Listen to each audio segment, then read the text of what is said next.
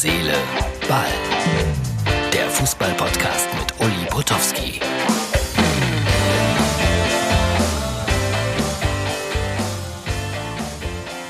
Hallo, liebe Herz, Seele, Ball-Freunde. Das ist die Ausgabe Nummer 268 268 vom 11. Mai 2020. So, da haben wir also den Super-GAU schon bekommen gestern Abend. Äh, Dynamo Dresden muss komplett in Quarantäne, wird wahrscheinlich die ersten zwei Spiele nach dem Restart verpassen, irgendwie nachholen müssen. Hannover 96 dann natürlich auch davon betroffen.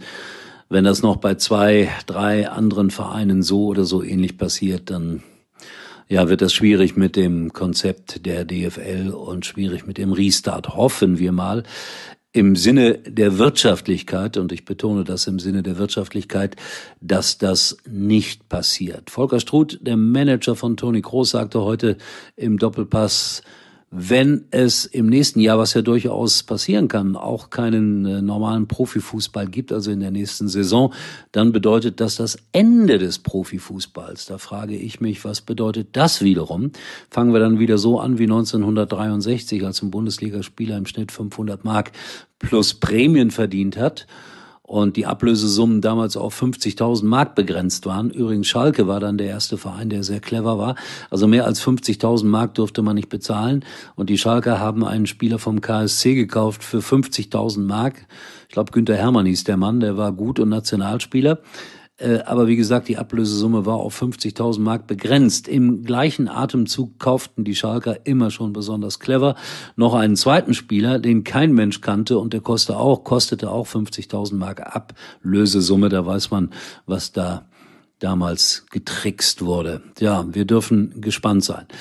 Nachrichten aus Berlin. Jens Lehmann ersetzt äh, im Aufsichtsrat Jürgen Klinsmann. Das ist doch schön. Jens Lehmann, auch ein Mann mit äh, bunten, mit fröhlichen, mit ungewöhnlichen Meinungen. Also Hertha BSC wird einen interessanten Aufsichtsrat weiterhin präsentieren können. So, und ich präsentiere jetzt, ich habe sie hier, die Top Ten, es sind nicht nur neun, es sind äh, zehn Punkte für Ultras, wie man sich denn jetzt äh, konsequent verhält am kommenden Wochenende, wenn es denn diese Geisterspiele geben sollte, wovon ich ausgehe und was ich hoffe.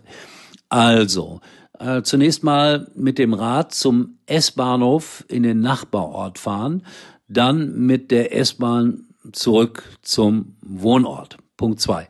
Fanmarsch nach Hause, laut singen mit äh, mehreren Dosen Wegbier. Dann drittens, 15 Minuten Wartezeit und strenge Einlasskontrolle an der Haustür durch einen aggressiven Nachbarn. Währenddessen Abkippen der restlichen drei bis vier Dosen Wegbier. Es soll ja alles originalgetreu sein. Viertens, Blockfahne am Gartenzaun befestigen und Verzehr einer lauwarmen Feuerwurst vor Abfahrt auf den Grill legen.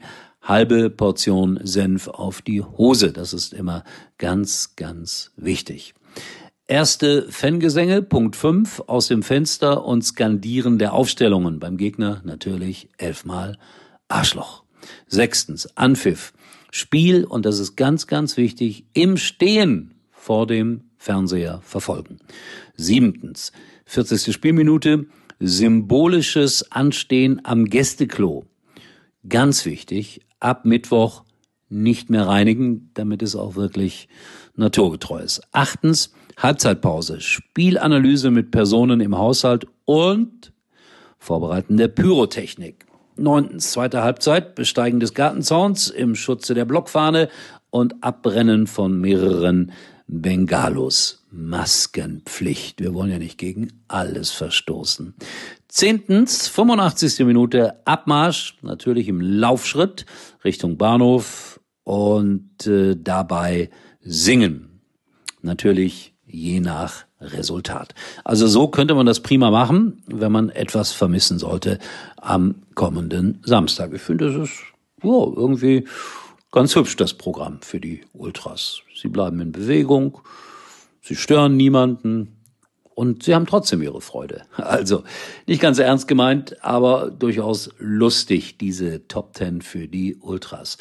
Ansonsten haben wir eine Woche vor uns, die, glaube ich, spannend bleiben wird, weil es wird weiter getestet auf Corona. Wer weiß, was da noch passiert. Wir bereiten uns aber alle mal auf die Geisterspiele vor und wünschen Herrn Struth, dass er seinen Job behält. Der hat ja heute auch ziemlich klar gesagt, also wir sind viel seriöser, als viele, viele denken. Ja, mag sein, glaube ich auch. Und äh, arrogant sind wir auch nicht. Jo, mag sein.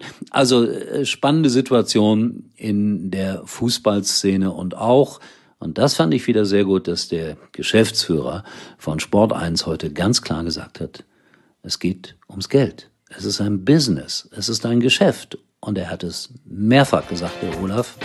Ich sage es ganz ehrlich. Jo, das war ehrlich.